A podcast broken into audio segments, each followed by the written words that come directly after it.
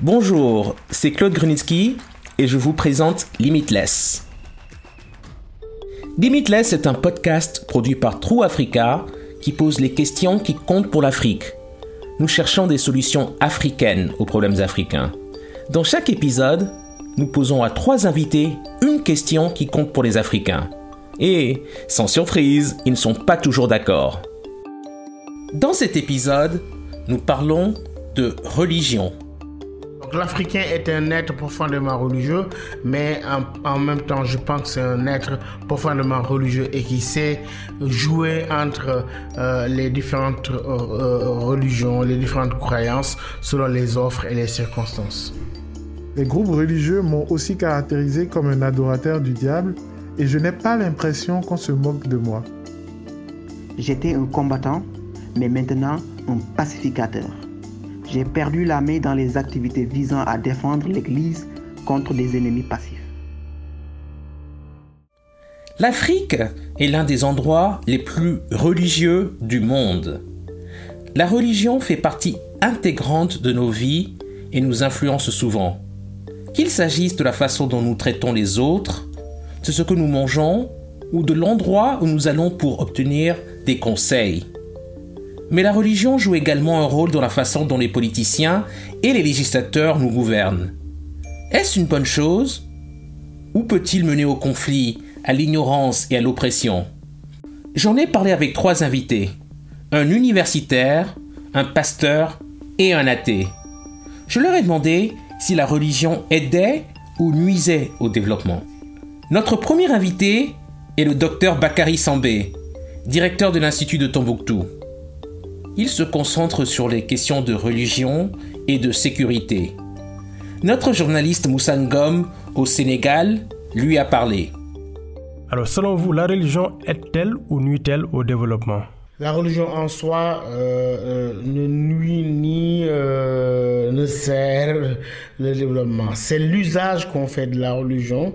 Soit on en fait une force motrice pour pousser au travail. On l'a vu avec l'Europe, euh, avec l'émergence du capitalisme par le protestantisme. Les pays protestants étaient beaucoup plus entreprenants, on l'a vu. On l'a vu aussi avec le cas du mouridisme qui fait du travail un acte d'adoration.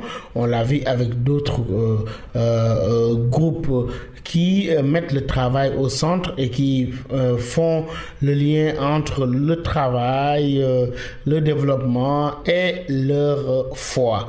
Donc, ce n'est pas la religion en tant que telle, mais l'usage qu'on fait de la religion. Si on, a, si on fait de la religion une force motrice de motivation pour le développement, euh, de, traitement de questions euh, sociétales, de questions socio-économiques, et que ça puisse impulser une dynamique de solidarité et de création de oui, la religion peut être un, la religion peut être un outil important au service du développement. Mais par contre aussi, euh, si la religion devient une, une, manière euh, de, s'accaparer de richesses, de, créer un système avec euh, le monde politique. Euh, si la religion devient aussi un, un, alibi pour être oisif, pour ne pas travailler, être dans une forme de fatalisme, là, la religion ne joue pas du tout en du développement. Donc ça dépend de l'usage qu'on en fait. En ce qui concerne l'amélioration des questions de développement comme la santé, la parité, l'éducation, y a-t-il une différence entre les traditions abrahamiques et les religions africaines? Ouais, je, je, crois que oui, euh, les traditions abrahamiques, ce sont des ces religions qu'on appelle les monothéismes sémitiques, qui en fait, on dit souvent, on trouvait en Afrique déjà des monothéismes qui, qui existaient, comme chez les Sérères, comme, comme dans, dans d'autres cultures. Mais ce qui s'est passé, c'est qu'aujourd'hui, autant euh, nos intellectuels peuvent décrier euh, ce qu'on appelle, euh, oui, l'occidentalisme, la, le déracinement de nos élites par rapport à leur acculturation eu égard à la culture occidentale ou européenne, on peut décrire la même manière chez les musulmans qui confondent arabité et islamité et qui considèrent que tout ce qui vient du monde arabe doit être quelque chose d'important, quelque chose qu'on valorise et que tout ce qui ressort de nos cultures doit être banni. Euh, le paradoxe pour les musulmans africains et pour les chrétiens africains en même temps, c'est qu'on est dans deux types de religions d'origine étrangère, mais qui considèrent nos religions traditionnelles comme étant des religions impies. Je crois, euh, malgré l'adhésion des Africains à ces religions comme le christianisme, l'islam, etc., ces Africains continuent à être profondément africainement religieux euh, dans l'usage euh, de ce qu'on appelle euh, les traditions, les protections, les incantations, bref, le culte des ancêtres qui était une des données fondamentales de la religion traditionnelle, n'a jamais quitté euh, nos, pays. D'ailleurs, euh, même euh, pour la respectabilité, il faut être un ancêtre. Donc l'Africain est un être profondément religieux, mais en, même temps, je pense que c'est un être profondément religieux et qui sait jouer entre les différentes religions, les différentes croyances, selon les offres et les circonstances.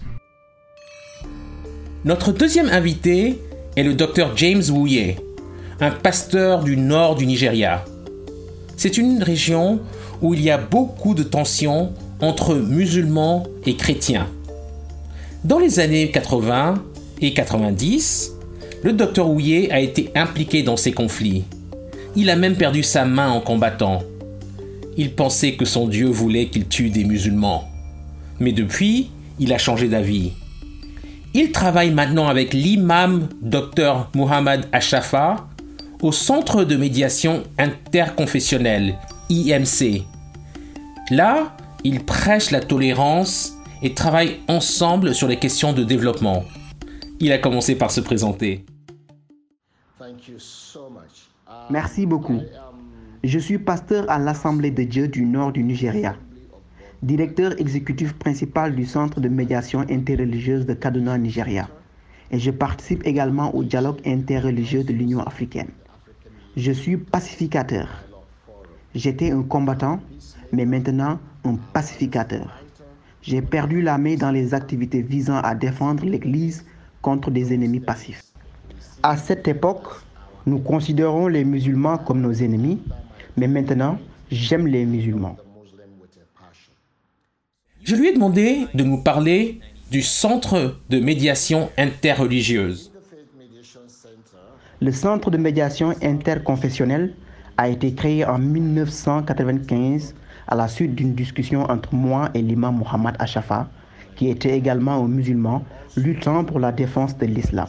Nous nous sommes tous les deux réunis à par hasard parce que certaines personnes au sein de certaines confessions considèrent la vaccination comme un stratagème délibéré de l'Occident pour stériliser les enfants. Il est donc devenu impératif pour le gouvernement de rechercher des partenaires avec des acteurs non étatiques.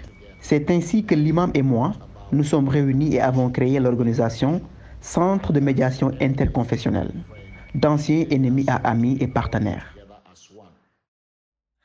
J'ai voulu savoir comment la situation a évolué au Nigeria depuis qu'il a fondé l'IMC. Grâce à nos activités, le Nigeria a effectivement progressé. Nous avons promu la tolérance entre les communautés divisées. Des communautés jusque-là divisées se sont regroupées. Aujourd'hui, les chrétiens visitent les institutions musulmanes, y compris les mosquées. Les musulmans visitent les églises, y compris les lieux où les chrétiens ont d'autres types d'activités. Les problèmes étaient dans le passé. À la moindre provocation, les gens se jetaient les uns sur les autres et détruisait les lieux de culte et les lieux sacrés. Cela a aussi diminué. Il y a également une autre compréhension entre les clercs et les adeptes de ces deux religions. Alors, la religion aide-t-elle ou nuit-elle au développement? C'est une arme à double tranchant.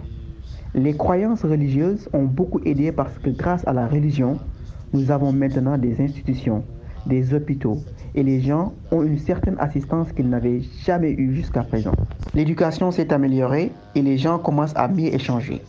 Cependant, il y a des cas où la manipulation de la religion a causé du tort à certaines personnes. Les croyants ignorants sont manipulés.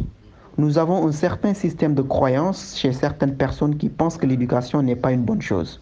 C'est pourquoi nous avons des incidents de Boko Haram et d'autres fondamentalistes religieux autour de notre communauté. Cela s'érode progressivement parce que les gens sont éduqués.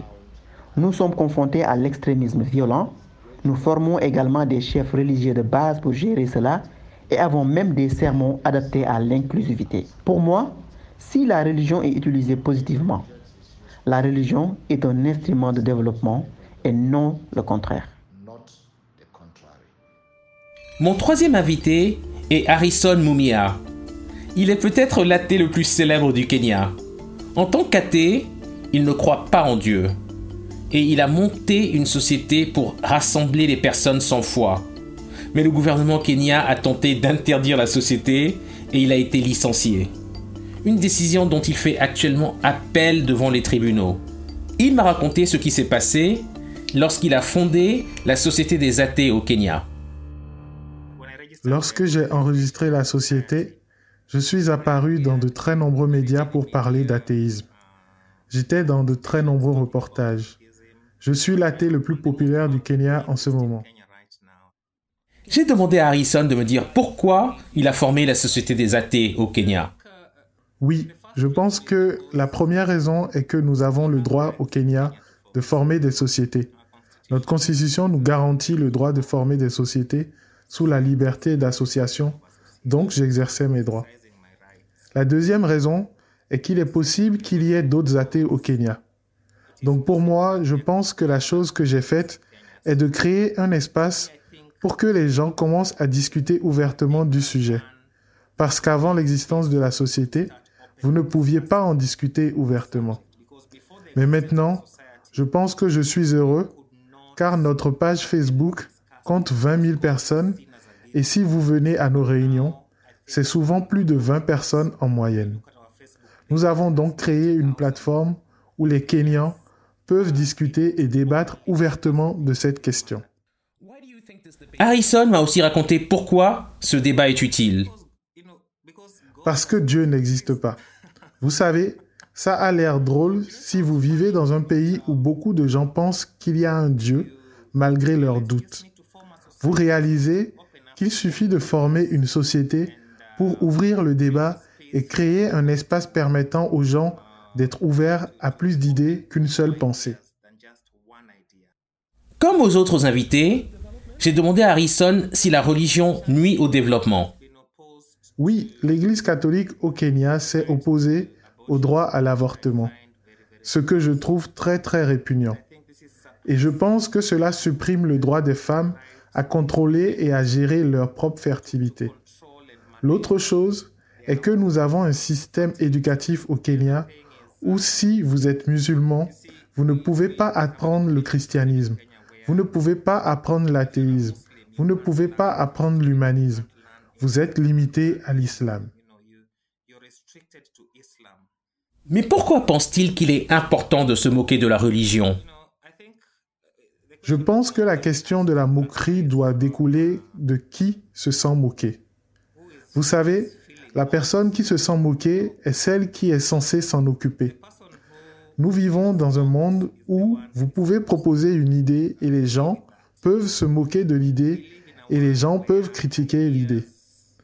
Nous devrions permettre aux idées d'être critiquées. Et je pense que c'est pour ça que je n'appelle pas ça de la moquerie. J'appelle juste ça un engagement continu autour d'une idée. Permettez-moi aussi de dire que je suis également dépeint sous un très mauvais jour au Kenya, soit dit en passant. Les groupes religieux m'ont aussi caractérisé comme un adorateur du diable et je n'ai pas l'impression qu'on se moque de moi. Ce n'est qu'une partie d'une conversation en cours. Ce que nous devons faire, c'est ouvrir ces conversations, laisser les gens dire ce qu'ils veulent dire. Et puis, si je dois répondre, laissez-moi répondre.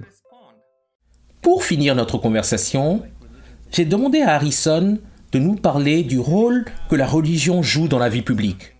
Oui, fondamentalement, en ce qui concerne la religion, nous ne devrions jamais avoir une soi-disant religion dominante ou des religions dominantes. La religion doit être quelque chose qui pour moi est très personnel. Nos trois contributeurs nous ont donné beaucoup à réfléchir et ils avaient tous des points de vue très différents. C'est pour moi la leçon la plus importante. Nous ne favoriserons la tolérance et la compréhension que par la discussion. Merci pour votre écoute.